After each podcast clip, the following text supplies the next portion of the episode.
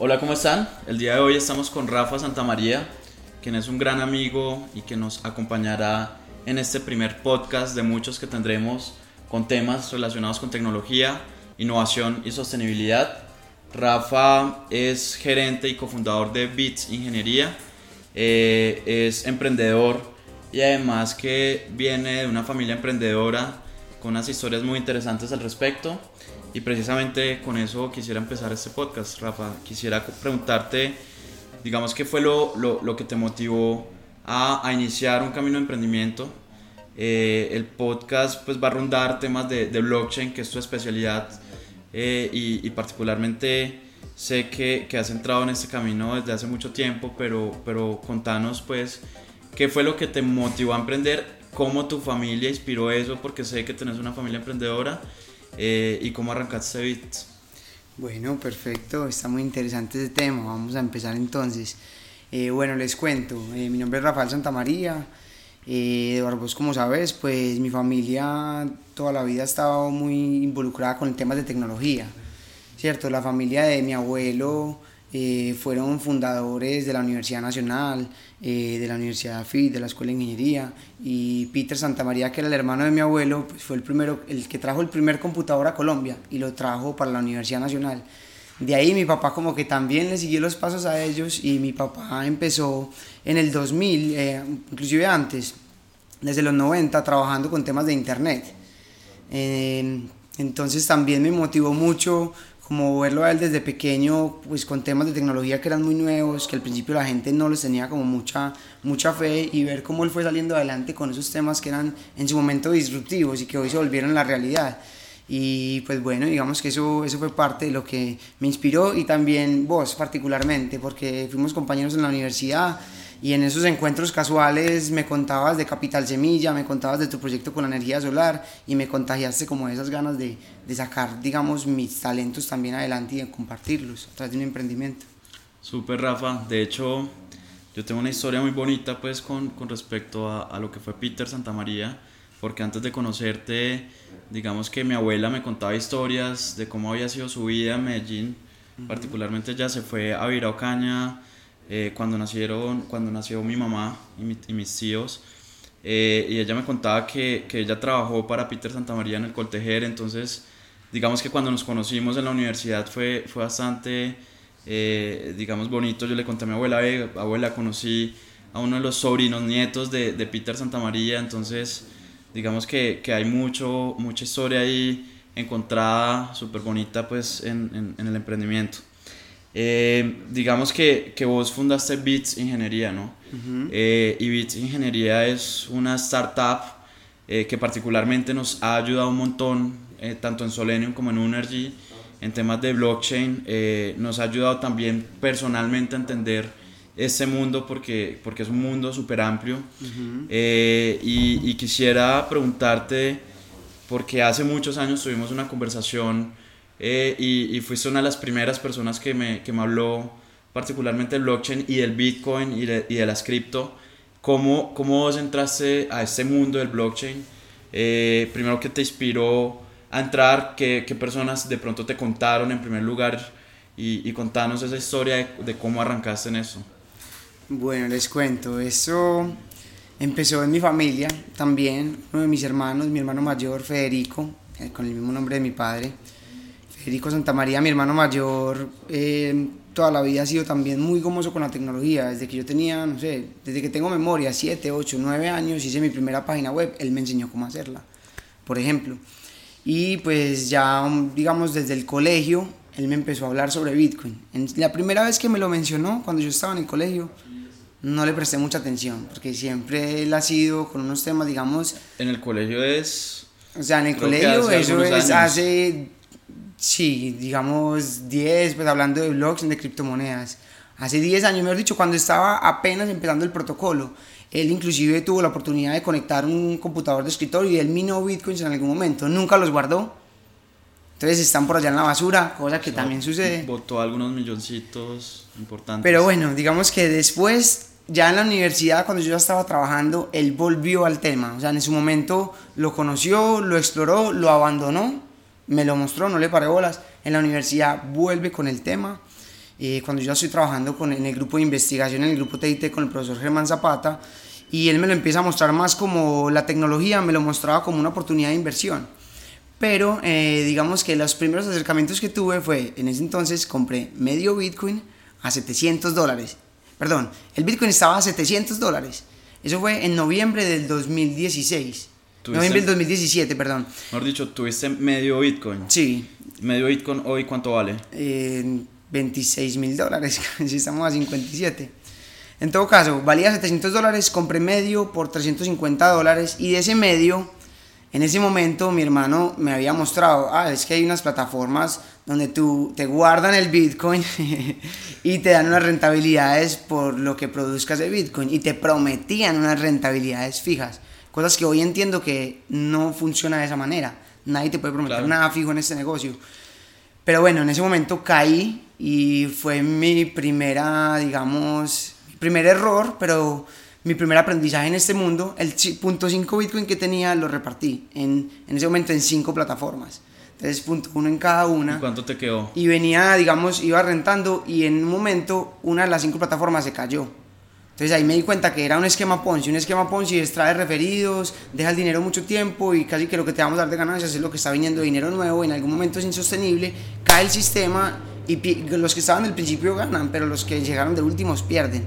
En una de las cinco me pasó que perdí. Entonces de una me fui para las otras cuatro y saqué el dinero. Inclusive a otro amigo le había dicho que ingresara ahí, a mi novia que le había regalado unos bitcoins, entonces mi novia era mi esposa también, y bueno, perdimos, todos perdimos, pero digamos que un 80% de lo que teníamos. Sí, sí, sí. Después de ahí yo dije, bueno, calma, un momento, hay que entender bien esto. ¿Cuánto te quedó? Me quedó aproximadamente punto .4. Bien. ¿Cierto? Sí, rescaté la mayoría. Hoy .4 bitcoins. En ese momento lo de mi amigo eran como si, por ejemplo, un amigo mío tenía 50 dólares. Sí, sí, sí. De ahí le rescaté 30. Esos 30 ya son como 2.000 euros. Claro. En todo caso, eh, digamos que ahí aprendí la diferencia entre un negocio serio de criptomonedas y una pirámide o una estafa con criptomonedas. Son dos cosas muy diferentes.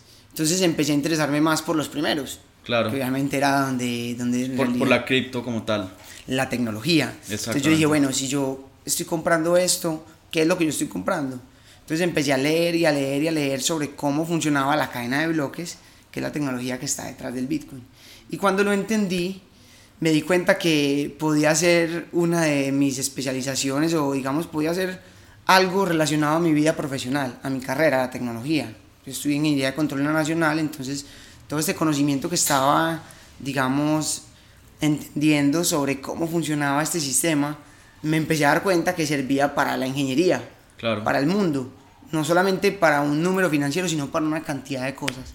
Interesante eso, Rafa. De hecho, Mira que ahí comenzaste hablando pues como de lo más básico en lo que una persona puede entrar sin, sin conocimiento, que es como estas pirámides, luego rondaste lo que es la cripto y llegaste a lo que es la cadena de bloques, ¿cierto? Y en ese sentido quisiera preguntarte, digamos que, que nos ayudes como a, como a separar lo que es la cripto del blockchain, entender un poco qué, qué significa la cripto y cómo el blockchain ayuda a la cripto, ¿cierto? O, o hace parte de, de la cripto y, y, que pudieras explicarnos, eh, digamos que para que cualquier persona pueda entender qué es el blockchain. Ok, excelente, me encanta esa pregunta y entonces vamos con ese reto. Bueno, primero, y este es el primer paso, o sea, yo hice el paso al revés, yo me quería volver millonario sin saber nada, por así decirlo, y eso le pasa a la mayoría, y así es como caen la mayoría de Muy personas colombiano. en estafas que se llaman, en inglés les dicen get, get rich quick schemes, o sea, esquemas para volverte rico rápido. Eso es falso, o sea, no crean en eso. ¿Qué es lo que tienen que empezar? Por la educación. Claro. Entonces les voy a dar el consejo, yo me metí al revés, yo iba en contravía, empecé a quererme volver rico y después me di cuenta que tenía que educarme. Yo les aconsejo, lo primero es educarse. Entonces vamos a empezar con esa parte. ¿Qué es una blockchain? ¿Cómo la entendemos? Una blockchain es un registro compartido. Es como si en este momento no estuviéramos tú y yo, sino que hubiéramos otras 10 personas somos 10 personas compartiendo información y a alguien se le ocurre y dice, bueno, si todo lo que vamos a decir aquí es muy importante para todos, pues entre todos protejamos esa información. ¿Cómo la protegemos? Yo tengo una propuesta. Cada uno saque una libreta. Cuando alguien quiera hablar, levanta la mano, dice en voz alta lo que quiere decir y todos nosotros anotamos, en esa libreta. tres propiedades de la seguridad informática. Ya les voy a explicar. La primera, disponibilidad, integridad, confidencialidad. Ya les voy a explicar por qué. Esos son los tres pilares de la seguridad de la información. Disponibilidad. Tú estás en el ejercicio anotando hoy, dijiste, digamos, algo súper importante, te fuiste para tu casa, pusiste la libreta por ahí en mal parqueada y llegó el perrito y se la comió. O se te mojó en un aguacero, lo que sea. Tú llegas al otro día a la reunión y tú tienes que recuperar algo de lo que tú dijiste, ¿cierto? ¿Tú cómo recuperas esa información? ¿Tú qué harías, Eduardo? Si se te pierde tu libreta y necesitas saber qué dijiste el día anterior o qué dijo otra persona, ¿tú qué harías? Pues si sé que otras personas lo anotaron, busco a esas otras personas. Pero si no sé que lo anotaron, pues trato de recordar, no sé. Perfecto. Tú ya sabes que ellos lo anotaron porque ustedes se pusieron de acuerdo en ese ejercicio. Entonces, si tú encuentras a cualquiera de las otras personas que están anotando, la información está disponible. Entonces, entre más personas hayan anotado, más disponible va a estar la información. Entonces, la puedes recuperar. Segundo, integridad. Si en, en este ejercicio estamos anotando todo y Eduardo llega un día súper querido con cervezas y gaseosas y de todo para todo el mundo. Hey, yo traigo hoy un regalo para todos. Todos anotamos, uy, Eduardo llegó con regalo. Seguimos haciendo el ejercicio y después de un año alguien le da por decir, no, es que ese Eduardo es todo tacaño, nunca trae nada a esta reunión. Y te muestra la libreta de él y te dice, vea, aquí no hay nada anotado suyo. ¿Usted qué le dice? Saquemos toda la libreta y veamos qué hay. Entonces, integridad inmediatamente se van a dar cuenta si alguien modificó la información, si se le dañó a esa persona la información, pero todos protegemos entre todos para saber cuál es la real. Exactamente. Y no dejar que la modifiquen, ¿cierto? Integridad. Y la tercera, confidencialidad. Entonces, digamos que al principio éramos poquitos y estábamos, estábamos en confianza y podíamos decir de todo ahí. Y era muy bueno porque estaba disponible y no lo podíamos ver las libretas de todos. Es correcto. Todos podían ver las libretas de todo, porque si se me pierde la mía y necesito una copia, me la tenés que prestar para yo sacarle la copia. Ahora, digamos que el ejercicio creció. Ya no éramos 10 personas, sino que éramos 100. Y entre esos 100 vinieron 10 personas de China, por decir algo. Y esos chinos estaban participando muy bacano, pero no confiaban en los otros. Querían que la información estuviera disponible, no la pudieran modificar, pero que fuera confidencial. ¿Qué se les ocurrió? Cuando queramos que todo el mundo vea lo que estamos diciendo, lo hablamos en español, que todo el mundo entiende español. Cuando queramos que algo esté en las libretas de las 100 personas pero solamente lo entendamos nosotros los 10 chinos, lo decimos en chino. Entonces garantizamos que la información, si yo dije hola en chino, ese hola está en las 100 libretas, entonces está disponible. Si alguien cambia ese hola por adiós, así sea en chino y no lo entiendan, se dan cuenta que cambió. Entonces se conserva la integridad. Y por último, la confidencialidad, porque solamente lo entiende el que entiende el idioma. Interesante. Ahora, cambiamos las personas por computadores no tienen que estar en un salón, sino que están distribuidos por todo el mundo y se comunican por internet. Y cambiamos los idiomas por criptografía, donde cualquier persona se puede inventar un idioma nuevo así y darle el diccionario de ese idioma al que quiera para que lo entienda. Súper explicación, de hecho me permitió entender un poco mejor, aunque yo pienso que a veces entiendo el blockchain cada día, creo que puedo enterarme de algo más. Algo muy interesante que decías eh, iniciando la conversación es que digamos, vos primero querías volverte millonario. Yo creo que quisiera entrar a este tema acá porque creo que es importante que la gente tenga un poco de información porque como colombianos creo que a veces estamos acostumbrados mucho a este tipo de como, como de ofertas de valor donde te dicen ven ten una rentabilidad fija de 20% mensual eh, o este tipo de cosas que se convierten finalmente en pirámides o, o, digamos estafas, ¿cierto? Eh, particularmente de pronto, eh, vos decías que es muy importante la educación, ¿qué, ¿qué, otros consejos podrías darle a las personas que, que de pronto están entrando en esto? Yo particularmente soy una persona que he tenido como un poco de reservas respecto a las criptos, entonces, mm, ¿qué, qué, qué, consejos les darías, no? ¿Cómo, ¿Cómo de pronto acercarse o cómo educarse además? Perfecto, bueno, pues lo primero entender, entender muy bien en dónde, cuál es la apuesta que yo estoy haciendo, porque esto es una apuesta a futuro, ¿cierto? Es una apuesta de qué creo yo que va a ser la tecnología que va a resolver problemas en el futuro. Y para yo saber si esa apuesta, la, digamos, va a tener probabilidades de éxito, yo tengo que entender bien por qué en el futuro esto va a ser relevante o no. Y para entender si va a ser relevante o no en el futuro, pues hay que entender cómo funciona y cómo se está desarrollando el tema, porque el Bitcoin se lo inventaron hace 10 años, pero desde que se lo inventaron están creando monedas, protocolos nuevos, cosas nuevas y puede que el Bitcoin después quede atrás y venga otro protocolo diferente que nació a partir de la blockchain, pero que vino con ideas diferentes. Entonces estar, primero, entender, segundo, actualizarte constantemente y por último, ser conscientes de que eso es un riesgo. De que eso es un riesgo y que nadie te puede prometer un rendimiento o una ganancia fijas. Ganancias sí hay, pero así como hay ganancias hay riesgos. Hay pérdidas. Exacto. De hecho, de hecho, eso es muy interesante porque, digamos que yo creo que, que nunca deja de ser riesgoso. Es decir, aunque el, el, Bitcoin, por ejemplo, entrando un poco ya a las cripto, ha venido creciendo importantemente, eh, nunca deja, de ser un riesgo. En estos días, y, entrando un poco a lo que está pasando, por ejemplo, en el mundo con Elon Musk, con Dogecoin eh, y con el Bitcoin, eh, el, el, escuchaba de pronto una conversación que lo cogieron unos paparazzis a, preguntarse, a, preguntarle sobre las especulaciones que ha venido haciendo con su Twitter.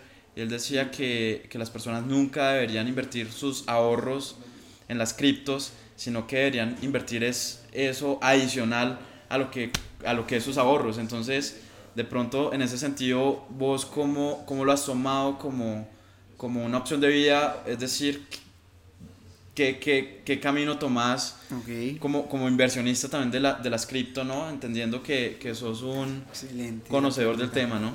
Pues me encanta, me encanta la pregunta y es totalmente cierto. O sea, hay que entender lo que les digo, esto es una apuesta a futuro. El dinero que usted ponga en criptomonedas puede que usted no lo pueda tocar si quiere ver las ganancias, no lo pueda tocar hasta dentro de un buen tiempo porque es dinero para el futuro.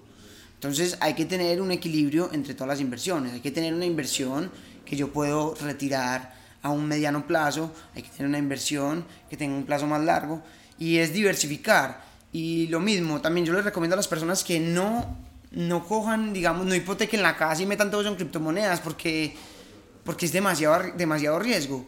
¿Qué sí les recomiendo que hagan? Primero, si usted tiene un sueldo, no sé, otra cosa también, el trading de criptomonedas yo lo veo más como una, un adicional, algo que complementa tu vida, como las finanzas personales.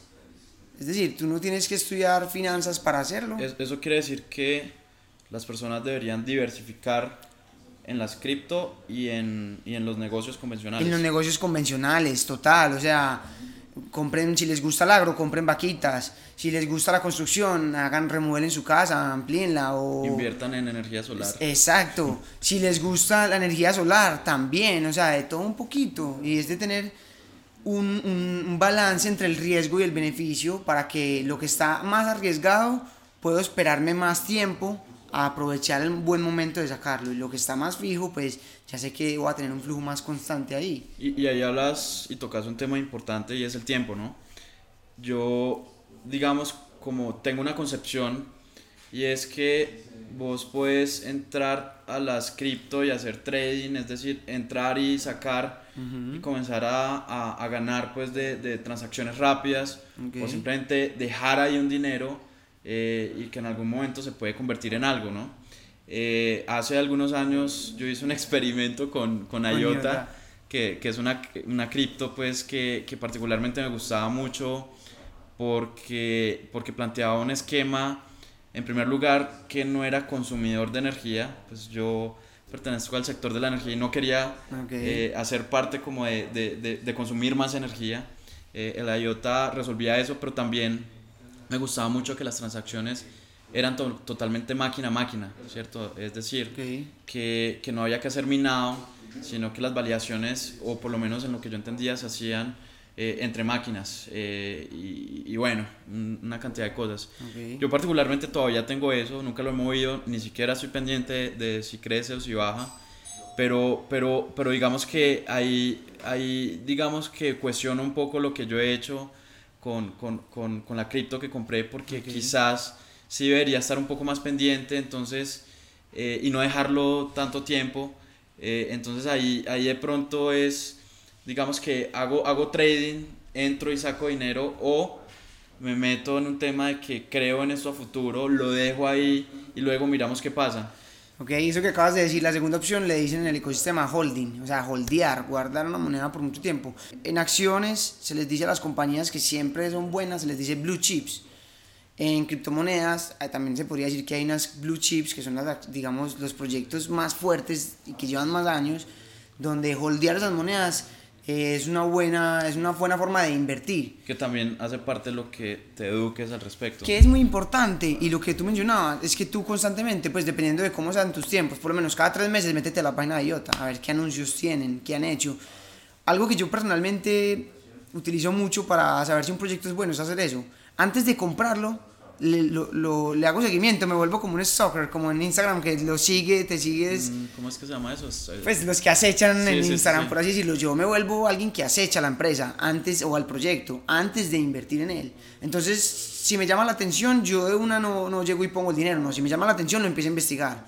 Entonces, en este mes me llamó la atención, el próximo mes, o sea, todo este mes voy a estar viendo qué anuncios hacen, qué partnerships hacen, qué, digamos, propuestas están haciendo y ver si las cumplen. Y si veo que después de un mes, ese mes han estado trabajando, ya ahí entonces empiezo a tenerles un poquito más de confianza y a entrar y sucesivamente. Claro. Y uno va viendo los avances desde, desde el proyecto. Entonces en IOTA sería muy bueno que, por ejemplo, revisaras cuántas empresas la están usando, cuántos dispositivos ya se han conectado a esa red. ¿Sí me entiendes? Sí, Como Que, que, definitivamente es... Hacer pruebas acá, tú que tienes una empresa de desarrollo y que conoces cómo se puede programar, hacer pruebas con IOTA y ver que, si te salen bien, si es difícil, si es fácil todo eso te va a decir si el proyecto es bueno o malo a largo plazo. y de hecho creo que no he hecho bien el ejercicio. Eh, algo, algo, digamos que cambiando un poco eh, eh, el tema de cripto en esos días, sabes que ha, ha estado muy activo Elon Musk con el Twitter, que, que es algo que, que, particularmente, no sé, a mí me cuesta entender un poco. y es sobre, sobre, digamos, esos tweets que ha hecho sobre Dogecoin, ¿cierto? Que es una moneda que se creó como, como una broma, donde muchos de sus desarrolladores ya no están desarrollando para Dogecoin. Creo que, creo que estaba quieta, absolutamente quieta, hasta que Elon Musk comenzó a tuitear al respecto y ha tenido un crecimiento importante. Eh, de pronto, no, no sé qué, qué, opinión tengas al respecto de lo que, que está haciendo Elon Musk, tanto con Dogecoin como lo que hizo, y es que también vi una noticia de que compró con el 14% de la capitalización de Tesla compró bitcoins. Entonces, y, y, y de hecho... Ya, salió muy bien. Sí, de hecho es curioso porque las ganancias, digamos, Tesla es una empresa que viene perdiendo dinero desde, desde hace mucho tiempo, obviamente por su visión a futuro, y eso es algo que personalmente como empresario yo defiendo mucho y es que cuando una empresa tiene una visión de largo plazo, eh, el hecho de perder dinero no está mal, eh, es, es, invertirlo. es, invertirlo y es esa visión de largo plazo. Pero curiosamente, justamente en, en este momento que, que, que, Elon Musk decide meter en Bitcoin, eh, ha tenido sus mejores ganancias en toda la historia. Es decir, han estado vendiendo carros por mucho tiempo o, vehículos eléctricos y justamente con esta decisión es donde más ha crecido pues el, el, el income o, o, la ganancia de la compañía. Entonces, primero, ¿qué opinas respecto a todo esto que está pasando con Dogecoin y también con Bitcoin? Que yo particularmente pienso que son cosas muy diferentes porque Total. yo le tengo como una confianza muy grande al Bitcoin desde lo que escucho y siendo una persona que, que no está metida en eso, pero, pero realmente me genera mucho escepticismo lo que, lo que está pasando con Dogecoin. Perfecto, me encanta esa pregunta y creo que es un tema que es súper importante conversarlo ahora.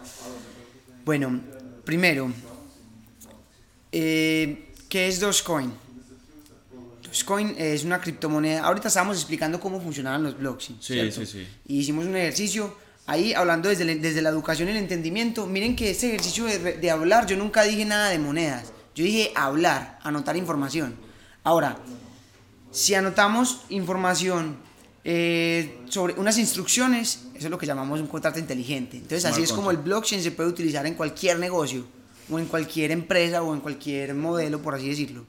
Ahora, si en esas instrucciones, después de que hacemos todo este ejercicio, nos pusimos de acuerdo para que hubiera una forma de incentivar la participación y también como de ponderar el costo de usar la red. Entonces, en este ejercicio que estábamos haciendo, se, se les ocurrió inventar como unos puntos. Entonces, vamos a imaginar que todas las personas que estaban anotando en las libretas se inventaron un robot. Por, por imaginarnos lo fácil. Cogen y ponen un robot en la mitad de la habitación. Y a ese robot le dicen, eh, cada que alguien esté anotando, cada 10 minutos haces una adivinanza. Y si alguien adivina esa adivinanza, le vas a dar puntos. ¿Cierto? Así funcionan, eh, ahora ya explicamos cómo era blockchain, ahora una criptomoneda son un sistema de puntos dentro de un registro distribuido. Listo. El sistema de puntos de Bitcoin, ese robot, lo diseñaron para que solamente hiciera, entregara 21 millones de puntos. Cada 10 minutos hace una adivinanza, es decir, se termina un bloque con transacciones. Antes de que pasara a la próxima página, él dice, un momento, vamos a ver a quién le vamos a dar el punto. Todos anotaron, pero tenemos que darle el punto a alguien. Hace la adivinanza, todos empiezan a competir, eso es lo que llama prueba de trabajo, por eso gastan energía. Sí, gastando, sí, sí. Si fuéramos personas estaríamos gastando energía mental. Es con fuerza bruta. Entonces hacen una adivinanza súper compleja y yo estoy intentando, ¿será? Entonces agua pasó por aquí, cate pasó por cate que no lo vi, pera, fresa, ¿qué será? Entonces alguien dice, aguacate. Cuando alguien encuentra la respuesta, nosotros ya podemos validarla. O sea, no tenemos que seguir buscando, simplemente él nos da la respuesta, la ponemos en el algoritmo y nos dice, sí, esa era la respuesta. A esa persona le damos el punto. Listo. En Bitcoin, el robot dice que después de cierto tiempo, la cantidad de puntos que entrega la va a reducir a la mitad, hasta que en un momento llegó a 21 millones. El robot de Dogecoin dice, no, aquí todos los días se entregan puntos hasta el fin del mundo. Listo. O sea, su capitalización crece es siempre. ilimitada. Pero eso no lo hace, eso lo hace menos valiosa como reserva del valor que el Bitcoin. Pero no lo hace diferente al dólar. Sí. El 25% de los dólares que están en circulación los imprimieron este último año. El dólar es como Dogecoin, imprima que ahí Salga. sale lo que queramos, el gobierno manda y aquí sacamos lo que nos da la gana. Por decir algo, obviamente tiene unas implicaciones y Sí, representa sí. el PIB de un país, y eso es lo que representa una moneda fiduciaria. De, de cierta forma, ahí está la broma. Ahí está la broma, en cierto Ah, sentido. La broma no está en hacer que el robot. Primero, la broma está en que las criptomonedas se diseñaron para que fueran deflacionarias por defecto, a diferencia de las monedas fiat que son inflacionarias. Cada vez un, dinero de los países vale menos. Pues miren en Colombia el dólar Sí, cuánto sí, está. sí. ¿Cierto? Es más, eh, un Satoshi, que es la un- mínima unidad de un Bitcoin, el Bitcoin se puede, o sea, cuando la gente dice, ay, compré Bitcoin, no necesariamente tiene que comprar unidades, puede comprar fracciones. Un Bitcoin se puede dividir hasta en 10 a la menos 8 fracciones. Eso se llaman Satoshis. Un Satoshi ya vale más que un peso colombiano, cuanto antes no valía nada. ¿Listo? Entonces entender la, la, la, la dinámica de una moneda y la otra. Peso colombiano es inflacionario, cada vez vale menos porque imprimen, imprimen, imprimen. El Bitcoin es deflacionario, cada vez vale más porque cada vez se puede imprimir, se crea menos. Es un mercado limitado. ¿no? Es limitado.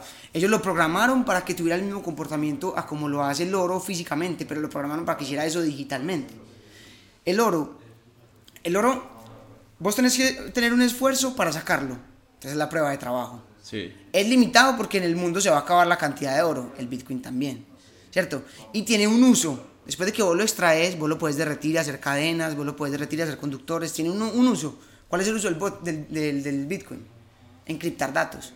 Entonces, la demanda, la, la oferta son los mineros que sacan el oro, los que minan los Bitcoin. La demanda son las personas que cogen el oro y hacen cadenas.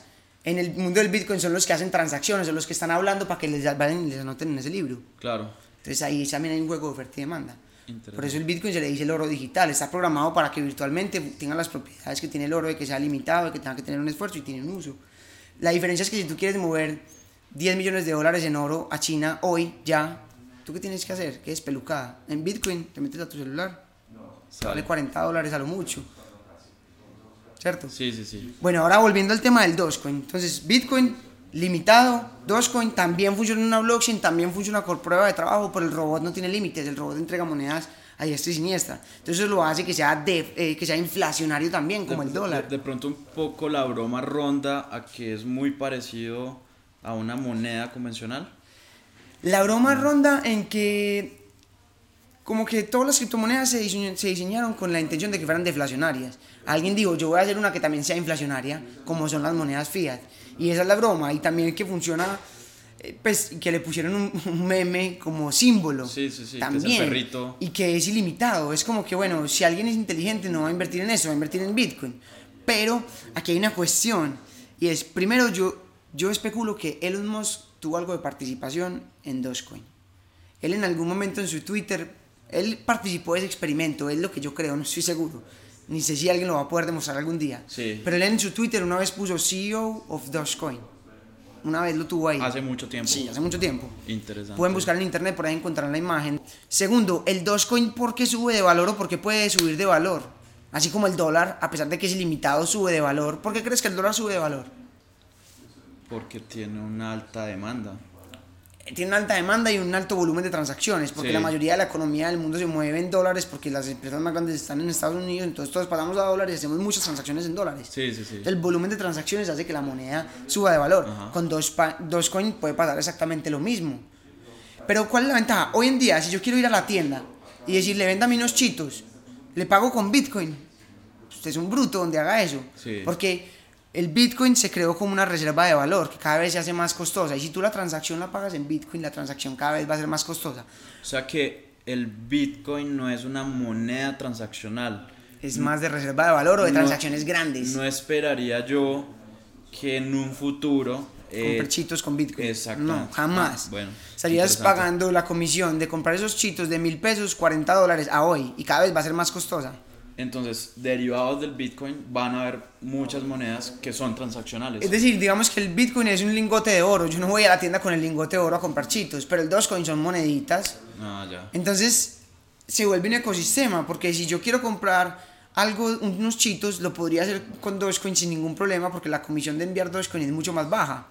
Entonces, si todo el mundo, digamos, si yo quisiera pagar la buceta, es mejor pagarla con Dogecoin o con Litecoin, que también Claro. tiene una... pro- Litecoin es lo mismo que Dogecoin, pero con un, eh, una Pero comunidad sin- diferente. y sin ser broma. Una comunidad diferente y con un símbolo que no es broma, por Sí, así sí, decirlo. sí. Y está diseñado para que los costos de transacción sean, digamos, para hacer microtransacciones y micropagos. El. Dogecoin en internet se usa mucho para hacer donaciones y propinas. Entonces, si me entiendes, es la menuda de las criptomonedas. Entonces, no quiere decir que no sea valiosa, sino que lo que le da el valor es, el es la transaccionalidad que tenga.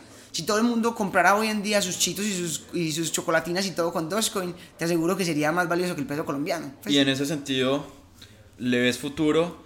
¿Piensas que estos Twitter de, de Elon Musk son, digamos que, una broma muy seria, por, lo, por decirlo así, o, o- o realmente, digamos, hay una creencia detrás real de su parte de que, de que Dogecoin puede realmente ser esa moneda con la cual paguemos unos chitos? Pues yo pienso que primero Elon Musk le gusta manipular el mercado. Eso yo creo que es evidente. A él la SEC lo sancionó por eso. Cuando Tesla salió a la bolsa, se puso a decir algo, un Twitter sobre Tesla, dio su opinión personal sobre La- su empresa. Las acciones están muy altas. Y Sí, recuerdo que y, y entonces la gente se tiempo. asustó y movió los mercados y a una le llamaron, pues lo llamaron a, a testificar como que, "Ey, vos no puedes hacer eso, tu, Claro. tu compañía ya está en bolsa. Pero como en las criptomonedas no están esas reglas, él sigue haciendo de las suyas ahí, por así decirlo, eso es lo que yo pienso, le gusta manipular los mercados. Pero sin embargo, siento que si hay un interés genuino por las criptomonedas como, como medio Que económico y financiero, es correcto y que las ayuda. Y yo creo que más la recomendación de la que yo les daría a ustedes con respecto a, Il- a Dogecoin y la que creo que Elon les quiere dar es que compren Dogecoin pero no las guarden por 10 años, más bien si van a guardar por 10 años guarden Bitcoin, compren Dogecoin y breguen a comprar chitos con ellos. O sea, Sí, sí, reciban sí. en su tienda Dogecoin, úsenla para pagar. Esa es la recomendación. Interesante conclusión realmente. Esa es la conclusión, es, es, es la menuda de las criptomonedas. Y si no quieren, si no tienen dinero para invertir en Bitcoin porque es muy grande, guardarlo 10 años porque no saben ni cómo hacerlo, cojan 10 mil pesos, cien- cien- pues poquito, compren Dogecoin y regálenle a un amigo, mándenle. Pues pueden aprender con esa moneda también por Sí, su sí, capitalización y su precio ser tan bajo. Claro. Aunque para eso están las testnet también. Entonces Ethereum también tiene una testnet donde hay un token que funciona, yo lo puedo recibir, enviar y todo, igualmente como lo hago en Ethereum, pero no vale nada porque está en una red donde los computadores o las libretas que hay son mucho menores, pues hay menos libretas Y es más barato. y está diseñado es para hacer pruebas antes de ir a la real. Y súper bien terminar ahí porque es la misma forma como arrancó la conversación de esta última pregunta. Y es, eh, y como arrancó nuestra conversación de hoy, es separando las cripto. Yo sé que hemos rondado mucho las cripto, obviamente, porque, porque hoy en día han tenido una capitalización súper importante, porque solamente de ayer a hoy eh, han tenido un crecimiento súper importante. eh, y obviamente es un tema de interés, pero también creo que, que es de interés entender que, que, el blockchain no es solo cripto. Eh, lo decías ahora al principio de la pregunta y, y lo dices ahora que comienzas a mencionar las testnet o las redes de prueba. Eh, digamos que, que otras aplicaciones tiene el blockchain. Yo, yo personalmente ahí sí tengo experiencia porque en, en, mi empresa pues hemos usado el blockchain de una manera hermosa para, para, para tener como, digamos, como un comité de arbitramiento tecnológico que nos permite ofrecer confianza a las personas que participan en proyectos de energía solar. Eh, y es una aplicación muy bonita que, que, nos ayuda a, digamos que, a automatizar un modelo de negocio eh, que termina siendo de, de, energía solar, pero se va a lo financiero. Entonces, de pronto, contanos un poco de las experiencias que has tenido en el mundo ya empresarial respecto a cómo el blockchain nos ayuda a, a generar soluciones eh, que mejoren la confianza en las transacciones, que se puedan hacer de todo tipo eh, y, y, digamos que todas esas ventajas que puede generar eh, y, y, digamos cómo otras empresas lo podrían usar. Ok, me encanta esa, ese tema que vamos a tocar ahora. Bueno, primero les contaba como mi historia también. Entré en las pirámides, perdí, me seguí interesando mucho por el blockchain principalmente. Eh, en ese momento en el laboratorio, eso yo, yo le llamo la ley de la atracción. Yo conversaba mucho con el que es mi socio en este momento, en, en Beats, y en ese entonces, Junior Calle, y en ese entonces era mi compañero en el laboratorio. Conversábamos todo el día sobre cómo podíamos aplicar blockchain a la ciberseguridad y al sector eléctrico, que era lo que trabajábamos en ese momento. Cuando hablas de laboratorio, ¿es el laboratorio donde trabajabas? Laboratorio de comunicaciones en la Universidad Nacional. Ese laboratorio sí. se dedicaba a ofrecer servicios de pruebas al sector eléctrico. Sí. Y hacíamos mucho pruebas en redes de comunicaciones y en las redes revisábamos las vulnerabilidades y la ciberseguridad de las redes del sector eléctrico. Entonces siempre soñaba, pues pensábamos, bueno, ya entendemos la tecnología porque ya nos estamos entrando a, a, revisar cómo funciona y entendimos esto de que eran libretas, de que se compartían y que tenían unas propiedades de seguridad informática y empezábamos a pensar, bueno, vamos a empezar a aplicar eso aquí en el laboratorio en los proyectos de investigación con energía eléctrica. ¿Por qué? Porque es un registro de que si yo estoy produciendo energía en alguna parte y entre todos tenemos que crear una red de energía y más si la energía se está descentralizando también, pues es muy importante saber cuánto entregué y que ese número de cuánto entregué no solamente esté en una libreta del que lleva todo el juego, sino que está en la libreta de todos los que estamos jugando. Claro, claro. Entonces, hablando y hablando, yo les digo que es la ley de la atracción porque no tuvimos que mencionárselo al profesor Germán Zapata, que es el director del grupo de investigación. Nos reúne un día en la oficina, les digo la ley de la atracción porque toda la semana habíamos hablado de eso, nos reúne un día en la oficina y nos pregunta, eh, Rafa Junior, ¿ustedes alguna vez han escuchado sobre Bitcoin o blockchain? Y ahí mismo nos miramos, como que fue madre, eso era lo que nosotros le queríamos proponer a él. Y nos cuenta que Codensa, una de las distribuidoras de energía más grandes de Bogotá y bueno, a nivel mundial también tiene una presencia por detrás de Enel muy grande con Enel eh, dentro de su ruta de tecnologías tiene a blockchain en la mira y quiere empezar a trabajar dos proyectos de seguridad informática con blockchain. Uno para transacciones de energía y otro para seguridad informática en subestaciones.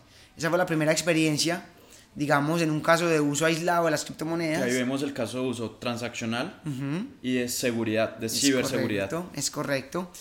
Y luego, eh, en este proceso fue que decidimos fundar la empresa. Ahí me encuentro con vos, los que estaban en el laboratorio. Me decís que estuviste en Capital Semilla con tu empresa de energía solar. Me animo, nos entramos a Capital Semilla. Eh, todo se nos da súper bien. Eso que era un año antes de que declararan Medellín el centro de la cuarta revolución industrial.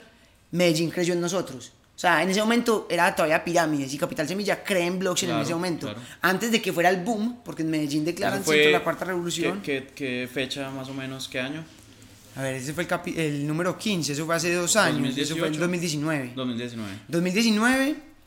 Ok, 2018 pasamos todo el proceso. 2019 declaran Medellín centro de la cuarta revolución industrial. Mi esposa se ganó Capital Semilla número 16. Que eso es interesante porque, digamos que 2018 hacia atrás el blockchain era muy relacionado Pirámides, a la cripto y a la pirámide. Total. Y 2018-2019 comienza a tener... 2019 que se nombra el centro es cuando le empiezan a, a dar la relevancia por lo menos en esta ciudad que se sí, merece. Y como se ciudad. Es correcto. Uh -huh. Entonces, a nosotros, para nosotros primero, Capital Semilla pues tiene una visión muy grande porque sin que hubiera ocurrido ese acontecimiento creyeron en nosotros. Y segundo, el año siguiente que mi esposa se presentó también, el premio que le dieron a mi esposa y la ceremonia de premiación, todo ya hablaba de blockchain. Hasta le digo a ella como que, hey, cambiame tu premio por el mío, el de ella parecía una blockchain. Sí. Sí, el premio de ella. Entonces lo que, lo que quería llegar con esto es que primero la ciudad nos da una oportunidad en algo que, que de pronto en su momento ni siquiera estaban seguros si iba a resultar o no. El año siguiente el mundo le reafirma a la ciudad que sí era la respuesta.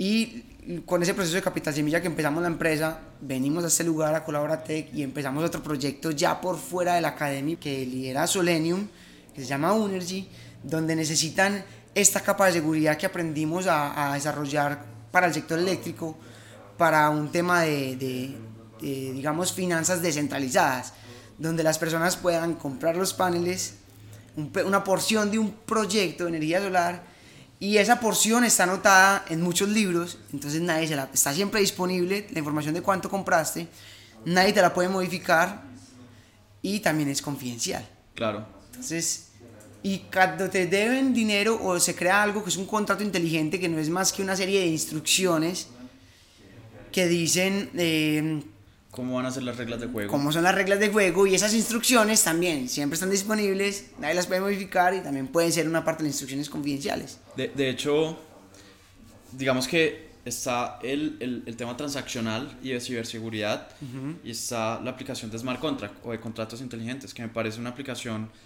que aplica mucho en nuestro caso para definir unas reglas de juego de cómo una persona puede participar en un proyecto de energía solar. Pero también están los casos, por ejemplo, que yo sé que han rondado con ustedes, que, que está, por ejemplo, el, el tema del derecho, ¿cierto? Donde, donde se hacen contratos, se hacen firmas y, y, se ponen ciertas reglas de juego en un contrato convencional. Pero, pero algo que me parece interesante de los smart contracts es que son reglas de juego que pueden ir como, como siendo dinámicas, ¿no? Entonces tú dices, eh, esto va a pasar cuando pase esto y luego va a pasar esto y eso queda en el smart contract y, y digamos que eso permite que un software eh, descentralizado y digamos que, que, no puedes modificar en ningún momento pueda, pueda, digamos, como vigilarte, ¿cierto? Siendo como lo que yo decía, con un comité de arbitramiento. Entonces, okay. digamos que, ¿qué experiencias han tenido ustedes respecto a, al tema de smart contracts también? Que es otra de las aplicaciones súper grandes del blockchain okay. y que a veces no, no se tocan tanto eh, y, y, digamos que cómo lo ven también en, en lo que pueda representar a futuro eh, en este tema. Ok, eh, bueno, primero las experiencias que hemos tenido con los contratos inteligentes. Empezamos primero eh, para aprender a desarrollar.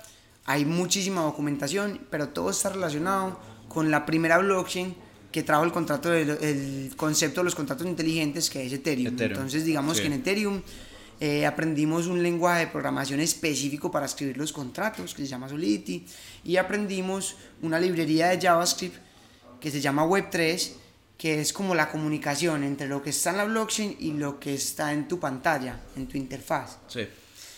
Y bueno, con eso nos dimos cuenta que podíamos llevar una pantalla y en esa pantalla crear una aplicación que cualquier persona pudiera utilizar sin tener ni idea en realidad qué estaba pasando detrás con el blockchain, ¿cierto? Entonces podíamos llevar esos contratos inteligentes a las personas de verdad, ¿cierto? Al público en general.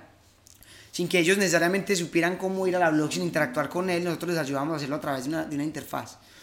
Sí, Listo. Sí. Segundo, otra experiencia, eh, digamos, muy interesante es que si bien empezamos desarrollando en Ethereum, porque siempre ha sido la líder, ahora hay muchos casos de uso que ya no son viables en Ethereum precisamente por el alza de su precio. Entonces se volvió una blockchain premium. Sí, ¿Entiendes? Sí, sí, sí. De, de, hecho, ahorita antes de entrar a la entrevista me contabas de que Binance uh -huh. había sacado como, como, como una red de, de bloques o una blockchain uh -huh. eh, muy similar a Ethereum que, que tiene compatibilidad con desarrollos con Ethereum pero que es de bajo costo. Eso desde mi punto de vista personal que hemos trabajado con Ethereum y con la red de pruebas eh, de Ethereum, eh, pues genera un interés importante porque una de las, de las dificultades más grandes de hacer implementaciones eh, precisamente es el costo transaccional, ¿cierto? Porque okay. es que yo no puedo decir voy a, voy a permitir que una persona participe en un proyecto con un millón de pesos y tenga un costo trans transaccional de 400 mil pesos, ¿no? No, no es viable. Eso no es viable. Entonces, eh, ¿qué, qué, qué, otras tecnologías eh, hoy salen, ¿cierto? Y, y, permiten digamos que, que podamos hacer implementaciones no que tengan exactamente que estar relacionadas a las criptos, sino que también estén relacionadas al mundo de la, de la, de la ciberseguridad, de las transacciones eh, y de los contratos inteligentes. Ok, excelente. Pues mira, te cuento, hablando de los contratos inteligentes, nosotros, digamos, habíamos desarrollado dos aplicaciones, ¿cierto? Hicimos una que permitía emitir diplomas en la cadena de blockchain de Ethereum. Sí. Ahora, ¿qué sucede con esa? Y aquí es como donde quiero llegar como a este tema y es, uno no se puede casar con una sola blockchain hay diferentes alternativas. Sí, sí, ¿Cierto? Así como cuando yo voy a un banco, yo no solamente tengo Bancolombia, sino que está Bancolombia, Banco de Bogotá, hay muchos. Y cada uno tendrá sus pros y sus contras. Cada uno tendrá su caso de uso específico, ¿cierto? Sus diferencias. Entonces, cuando empezamos con esta, digamos, esta aplicación de los diplomas, si yo quisiera meter un diploma, esa aplicación yo la puedo poner a convivir y a emitir en dos blockchains diferentes. Ahora, como Ethereum fue el líder, se crearon otras blockchains que todo lo que tú hayas desarrollado para Ethereum lo puedes migrar a esa otra blockchain. El contrato inteligente te lo recibe, la comunicación que se hace por Web3, también todo te queda funcionando. O sea, la aplicación que tú hiciste y el contrato inteligente que tú diseñaste para Ethereum, lo puedes, digamos, correr tanto en Ethereum como en otra blockchain diferente también. Inclusive podría estar en simultáneo en las dos. Por ejemplo, con estos diplomas, nosotros en este momento, a hoy, con el precio de Ethereum, si quisiéramos emitir un diploma por ahí, vale 300 dólares que te registren ese diploma. Yo te pregunto, si eso es un cursito que viste de una semana, ¿tú lo pagarías ahí? Definitivamente no. No, si ese es el diploma de tu maestría, puede que yo lo considere. Sí. Entonces, ahí está. ¿Qué es lo que tú quieres que te aseguren? ¿Cuánto estás dispuesto a pagar para que te aseguren eso? Entonces es como decir, si son 10 millones de dólares, es decir, si yo compro una caja fuerte de 2 mil dólares, yo voy a guardar 100 dólares en esa caja fuerte. No tiene mucho sentido, ¿cierto? Porque vale más proteger que lo que estoy protegiendo. Claro. Pero si son 2 mil dólares y vas a guardar 2 millones de dólares ahí, pues ahora sí. Entonces, es lo mismo. Ethereum en este momento, ¿qué define el precio? La cantidad de, de oferta y demanda. Oferta, los mineros de los computadores que están validando. Demanda, la cantidad de personas que quieren acceder a los contratos inteligentes en esa red. Eso sube el precio. Entonces, dependiendo de eso, yo también puedo decidir en qué blockchain voy a trabajar. Y obviamente, una va a ser menos segura que la otra. también, porque entre más libretas, Ponlo de esta manera, es como si estamos en Plaza Mayor, y en Plaza Mayor hay un montón de stands, hay un stand con 100 personas que todos tienen las 100 libretas, hay otro stand con 10. Vos tenés que decir algo súper importante, vas a donde están las 100. Vos tenés que decir algo importante, pero no tanto, vas a donde están las 10, igual va a estar protegido. Sí, sí, sí, sí. Perfecto. Yo creo que ha sido una conversación bastante interesante y, digamos que una de las cosas que eh, más interesan o, o, más generan interés sobre todo de las personas que, como vos que han estado tan metidos en este tema y, prácticamente que viven el blockchain desde que se despiertan hasta que se acuestan. Y que no deja dormir. Y que no deja dormir, de hecho, porque entre bajadas y subidas. Yo creo que una, una de las preguntas que, que, pues, por lo menos yo quiero saber es cómo es el futuro, ¿no? Cómo, desde mi punto de vista, eh, eh, me encantaría saber qué va a pasar en el futuro con los bancos eh, yo sé que en estos momentos hay una especulación y, y, los bancos también están haciendo sus pruebas con sus criptos o, o, con blockchain. Cómo es el futuro de los bancos, pero también, digamos que, que otras aplicaciones fuera de los bancos, o sea, el blockchain, cómo va a cambiar el mundo fuera del modelo, del, del modelo financiero. O sea, todos sabemos que hay una implicación directa hacia, hacia el modelo financiero, pero también que otros, eh, digamos, sistemas puede cambiar el blockchain. Ok. Bueno, perfecto. ¿Qué va a pasar con los bancos? ¿Qué le pasó a Blockbuster? Lo mismo, o sea, si Blockbuster se hubiera interesado por los sistemas y hubiera cambiado su forma de trabajar, Blockbuster seguiría. Si Blockbuster se Tendríamos blockbuster.com y ahí veríamos todo lo que vemos en Netflix. Sí, sí, sí. sí los bancos es exactamente lo mismo. O, o, cambian y se adaptan y se unen a esta revolución, porque es una revolución. La cuarta revolución industrial, literalmente. Sí. Que ya está, está empezando la quinta. Después hablamos de eso. Eh, o se unen a la revolución o quedan atrás. Es lo que yo pienso. O sea, vos lo que planteas es que si un banco hoy en día no está trabajando en blockchain, está montándose a, a, la cripto, al blockchain, es un banco que probablemente va a cerrar a futuro. Eh, es un eh, banco que no va a poder competir con los otros, porque la eficiencia que te pone la, la capa de confianza, porque eso es, la capa de confianza que pone blockchain a tu negocio, reduce un montón de fricciones burocráticas. Es decir, vos a priori confías en que la información ya fue validada. Por defecto está validada. no tenés que revalidarla. Entonces Sí, ese sí, proceso sí. de revalidar, de que si me recibió, si me firmó, si me hizo, o sea, toma un montón de tiempo. El tiempo es dinero y también cuesta dinero. O sea, sí, sí, sí, sí. Y, y en ese sentido, yo particularmente creo que, que los bancos quizás a futuro van a, a dejar de existir como, como marcas independientes y quizás se van a, a- a convertir en una única solución descentralizada. Es decir, yo probablemente pida un crédito a futuro con un esquema financiero mundial. Pues quisiera preguntarte cómo va eso porque eh, yo, yo honestamente te- tengo una cierta creencia en que, en que eso es el futuro, pero definitivamente eh, quizás no suceda, ¿no? Ok, pues bueno, digamos que lo que tú dices de que haya un banco mundial o un sistema mundial Descentralizado, Ya porque existe. centralizado sería terrible. y se llama Bitcoin. Exactamente. O sea, ¿por qué existe Bitcoin? Porque en el 2008, que los bancos eh, defraudaron a un montón de personas por la burbuja inmobiliaria en Estados Unidos y que hubo un colapso del sistema económico en ese momento, las personas dijeron, vamos a hacer nuestro propio banco. O sea, es decir, el banco que hace por nosotros, compra un montón de computadores que aseguran información y los guarda todos en su edificio y Una hace todo. datos. Hagamos lo mismo que hacen ellos, pero no tenemos que tener un computador gigante, sino que entre todos ponemos su computador y entre todos, a través de internet, creamos un computador igual de grande o más poderoso. Sí, sí, sí. Y no está en el mismo lugar, sino que está distribuido y el dueño no es el mismo. Sino Entonces, que somos muchos. entonces ahí se creó un sistema bancario independiente, global, único, transfronterizo y con un montón de propiedades. ¿Sí me entendés? sí, sí, sí. Pero además, con eso de, de que en las cadenas de bloques se pueden ingresar instrucciones, entonces a alguien, y esas instrucciones las llamamos contratos inteligentes, hay todavía mucha confusión con ese nombre, Claro. pero digámosle que son instrucciones que siempre están disponibles, Reglas de juego. reglas de juego, Ajá. perfecto, son las reglas de juego. Entonces se han venido creando reglas de juego para préstamos y algo que se llaman fondos de liquidez. Sería. eh, no, no, no conozco la primera solución crediticia eh, basada en, en criptos. No sé si de pronto en estos momentos exista algo. Pues hay una, por ejemplo, que se llama Nexo. Pero. ¿cómo funciona? Vos tenés que dejar, así como vos pedís un préstamo con la hipoteca, tenés una casa y puedes Tienes pedir que un... dejar una prenda. Sí, la prenda son criptomonedas. Ah, Entonces es genial porque, por ejemplo, yo tengo un Bitcoin. Vamos a hacer un ejercicio sencillo. Yo tengo un Bitcoin. Un Bitcoin en este momento, hoy, hoy vale eh, 57 mil dólares, por decir algo. Puede que un poquitico más, menos, pero está rondando por ahí. ¿Cierto? ¿Lo mira? Pues vamos a mirarlo ya mismo. No sé si está parado el sonido. No, aquí está, aquí está Ah, corriendo. Entonces estamos corriendo.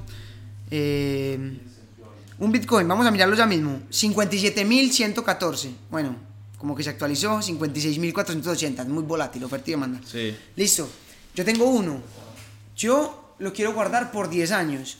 Pero necesito tener algo de liquidez y poder usar el dinero en algún momento, por ejemplo, para hacer otras inversiones. El o... crédito debería ser menor a lo que yo. Ah, ya. Entonces, si vos, ejemplo, yo estoy apenas ensayando esta aplicación, porque esto también es algo nuevo hasta para Sí, mí, es- ¿cierto? es- Esto se llama Nexo. Y definitivamente hay un camino de innovación interesante respecto a, a los créditos asociados a las criptos. O sea, es un. Total. es En ese momento hay algo que se llama flash loans. Todavía no lo he terminado de entender y no lo he terminado de utilizar. Pero los flash loans es como algo que te presta, es un contrato inteligente que te presta monedas, pero solamente se las presta a otro contrato inteligente. ¿Y, ¿Y cómo las usas? ¿Cómo las usas? Por ejemplo, para hacer trading, para hacer arbitraje. Ah, es como lo que llaman el, el corto dentro de un mercado financiero. Sí, pero arbitraje también es como que, no sé, en Colombia el Bitcoin se consigue al menos 8% y en Estados Unidos se vende a la TRM. Que, que vos te la dan, vos la tenés que devolver, Eso. pero vos la usás eh, y puedes Y la- crecerla o bajarla. Y la usas solamente dentro de un contrato inteligente que, que le garantiza a ellos que vos no te puedes quedar con ella al final. Ya, ya, ya. O sea, vos lo que devolves es la misma moneda, pero la, la usás, la puedes crecer o bajar. Ajá. Bueno, similar a lo que ocurrió, que eso es algo que está a veces cuestionado con lo que ocurrió hace poco con GameStop, ¿cierto? Que, Ok. que, que fue que, eh, digamos, en Estados Unidos se permite hacer el corto. eh, bueno, y, y- Ahí es Sí. algo que le da mucha más fuerza al tema del blockchain como sistema sí, sí. financiero, porque lo que pasó en GameStop es que están los de Wall Street, que son, les dicen ballenas, pues son grandes, tienen gran capital, ellos tomaron una decisión, pues, o tenían una estrategia. La estrategia de ellos era vender en corto las acciones de esa empresa, porque era una empresa de videojuegos física, Entonces la gente dijo, ¿quién Era va a como comprar? el blockbuster de los videojuegos. ¿Quién va a comprar juegos físicos en pandemia? Sí. Pues imagínense que los frikis aman esas tiendas. Entonces toda una comunidad en internet de personas que aman esas tiendas se pusieron de acuerdo. A esos manes la quieren bandera. Ah, no, a mí me encanta esa tienda, yo voy a comprar. Y todos como a través de Reddit, que es una red social, se pusieron de acuerdo. Hey, todos compremos esto, Y, y compremos lo esto. curioso es que los fondos de inversión eh, hacen un poco de juego sucio. Compran la mon- mejor dicho, hacen el corto, que es prestan el- la acción para poder jugar con ella y, y van y sacan prensa para que la acción baje su valor y, y cuando ellos la devuelvan ganen dinero, ¿no? Pues básicamente sí, o sea, no sé, yo cojo 100 acciones de GameStop, cada una a mil pesos, entonces son 100 mil pesos, por decir algo. Las vendo ya. Listo, saco el anuncio de prensa, o sea, alguien me las prestó. Saco, Yo las vendo, saco el anuncio de prensa, el precio digamos que baja a 90, ¿cierto? me gané 10. Exacto. Y no entonces, puse nada de dinero. Inclusive creo que es más, o sea, tú tienes 100 en el bolsillo y vas a comprar, te ganas, sí, 10% de descuento. O sea, podrías comprar 90, devolverlos, podrías comprar a 90, devolverlos y quedarte con 10. O comprar y quedarte con las acciones también, que te quedan extras porque compraste, te dieron más acciones que las que tenías sí, antes sí. cuando vendiste. Listo, volviendo al futuro del, del, del blockchain. Entonces, probablemente a futuro no tengamos una marca de banco, sino que tengamos un, un sistema bancario Protocolos, descentralizado, que básicamente es un protocolo, el Bitcoin es un protocolo. exactamente protocolos que nos puedan otorgar créditos eh, muy justos eh, y, y digamos que, que permitir que, que todos seamos parte de esto. Eh, y, y digamos que ahí viene, viene lo bonito del caso porque creo que esto no es algo que sea solamente del modelo financiero, sino que también puede rondar otros negocios. Nosotros, digamos que un sueño que tenemos ya un poquito en, en lo personal es democratizar la energía, ¿cierto? Y, y, y creemos que la blockchain hace parte de lo que puede permitir que, que el futuro de la energía también sea descentralizado. Y eso quiere decir que yo, digamos que, digamos que hoy, por ejemplo, tenemos cuatro gigantes en el mundo que son dueños probablemente del 80% de la energía a nivel mundial o algo así. Realmente no sé, yo sé que en Colombia cuatro gigantes son dueños de más del 80% de la energía en Colombia. Eh, y, y probablemente a futuro podamos ser miles y millones los dueños de, de, de nuestra energía, ¿no? La misma disrupción. Y, y es la misma disrupción, entonces... Entonces van muy de la mano, pueden ser muy buenos amigos. Exactamente, entonces ahí yo veo que, digamos que no solamente rondamos el sector financiero, sino que rondamos el sector de energía, rondamos el sector eh, legal, ¿cierto? Eh, Ok. y, y- y- y casi que rondamos todos los sectores y esto se puede convertir en, en, en algo, digamos, es que, esta cambie la forma en que vemos hoy el mundo. La tecnología blockchain es una tecnología de seguridad de la información. Recuerden, disponibilidad, integridad, confidencialidad. Son los pilares de la seguridad de la información. Ahora, el sector más atacado y más jugoso para los atacantes a nivel de seguridad de la información es el sector financiero, el primero. Entonces no es nada raro que el primer caso de uso de esta tecnología sea un caso de uso financiero. Pero todos los sectores necesitan seguridad informática y más ahora que estamos en la era de la información. El segundo sector más atacado a nivel de la seguridad informática es el sector eléctrico. Entonces, también es un caso de uso que puede beneficiar a este sector. El sector legal también va a tener, ya que se está migrando todo el papel a lo digital, hay que proteger cada vez más de información. Entonces, es un- una tecnología de seguridad informática. Y cualquier modelo de negocio, empresa o negocio que se beneficie de la seguridad informática lo puede ver como una oportunidad. Perfecto. Para terminar el podcast, digamos que probablemente esto lo, lo, lo estén viendo, lo hayan visto personas que no han entrado, digamos, y no se han educado al respecto. También empresas que quieren meterse en un camino hacia, hacia, hacia estas tecnologías. Yo, yo esto lo veo como quizás en el 90, en los años 90, eh, había muchas empresas tradicionales que no se habían montado en la ola .com, que es el punto .com, eh, donde Amazon creyó profundamente en esto, un marketplace. ¿Quién iba a pensar en el 90 que un marketplace quizás hoy fuera una de las empresas más exitosas del mundo, ¿cierto? Eh, hoy en día, para mí el blockchain es, es una de esas cosas donde si no nos montamos hoy, probablemente en 15 años no existamos, ¿cierto? O, o simplemente no, no seamos tan exitosos. Eh, el hecho de podernos montar hoy en día a este tipo de tecnologías nos permite eh, poder madurar, entender, equivocarnos y, y, luego salir adelante con esto. Yo, yo creo que hay muchos errores que cometer todavía. Como la pirámide. Exactamente. de ahí, de la, de la, equivocación, siempre sale el aprendizaje. Exactamente. Es el único camino. Entonces, yo, yo, yo quisiera preguntarte, de pronto, ¿qué, qué, ¿cómo lo ves vos qué, y qué recomendarías para esas personas, tanto personas como empresas que quieren de pronto entrar en este mundo disruptivo y probablemente en 5 o 10 años no decir, ah, qué cagada que no entré, sino decir, uy, qué bien, qué bueno que entré, qué bueno que entré. y qué bueno que vi este, este podcast eh, eh, eh, hoy, pues, hace, hace algunos años para, para poder inspirarme a eso.